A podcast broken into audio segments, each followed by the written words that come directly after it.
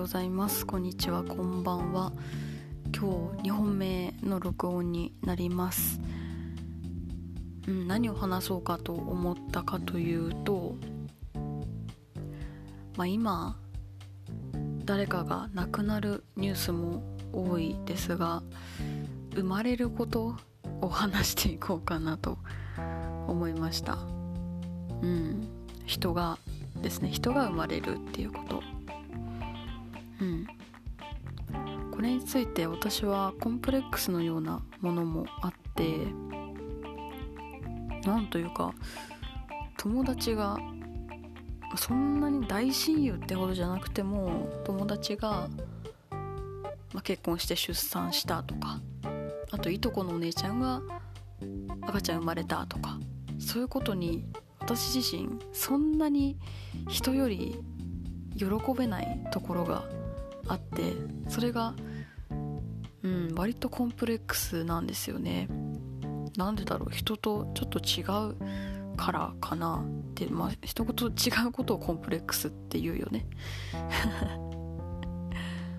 うん。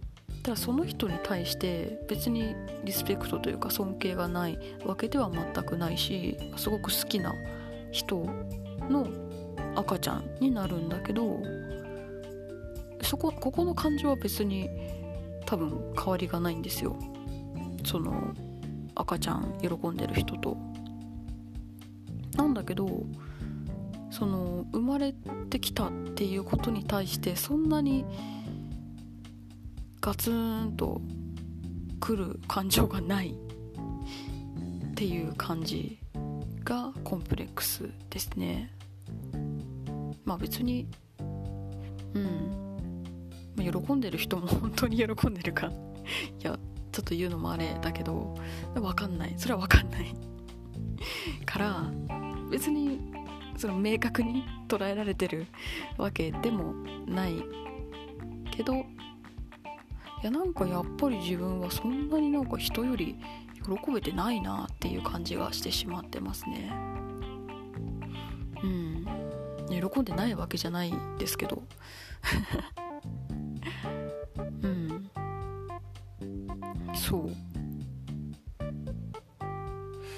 あ、そんなに自分と関わりがないと思うからかな、これ話の終着点何も考えてないんですけども。うん。そういう人って結構多いのかもしれませんけどね。うん。でも心の底から「あマジで？やった！え？みたいな。自分のことかそれ以上にすごく反応してる方を見るとわすごく羨ましいなっていうふうに思うんですよね。うん。もちろん素晴らしいことだと思います。その生まれてくるっていうね人じゃなくても動物でも何でもそうですね。何なんだろうっていうふうに思ってます。いやこれが終着点にするのか？うん。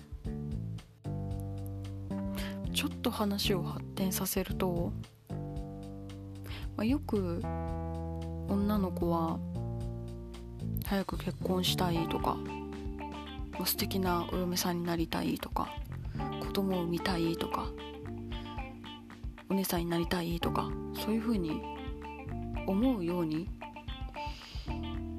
なってるらしいですけども、まあ、全部が全部じゃないにしてもそういう遺伝子があるそうですがそういうのもないんですよね。その赤ちゃんが生まれるっていうこと以外もうーんないんですよね。例えば兄弟とかでも妹が欲しい弟が欲しいって思ったこと本当に一度もないし大人になりたいとかお嫁さんになりたいウェディングドレス着たいこういう系も思ったことがないんですよね。これから思うのかな？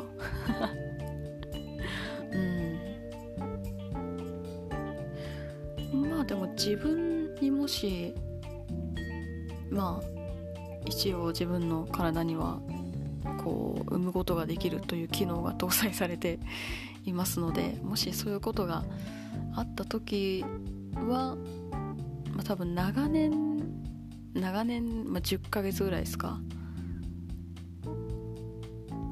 一応抱えることになればね全然いろんなフィルターがかかってるにしても喜ぶというかそういうことも自分のことだったらあるとは思ってるんですけどでも若干怖い気もしてるんですよね。